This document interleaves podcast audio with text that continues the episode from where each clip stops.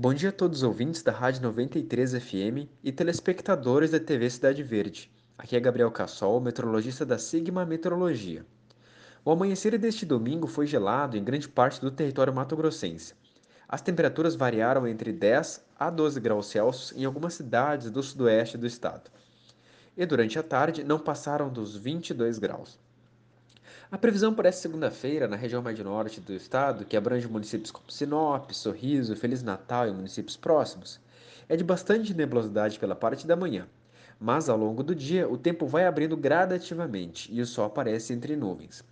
Por conta da atuação de uma massa de ar seco que avançou na retaguarda do sistema frontal, o tempo permanece firme em todo o estado do Mato Grosso. As temperaturas mínimas na região de Sinop variam entre 15 e 16 graus no amanhecer e durante a tarde os termômetros oscilam entre os 27 e 29 graus. Na terça-feira, as condições do tempo não mudam muito sobre o estado.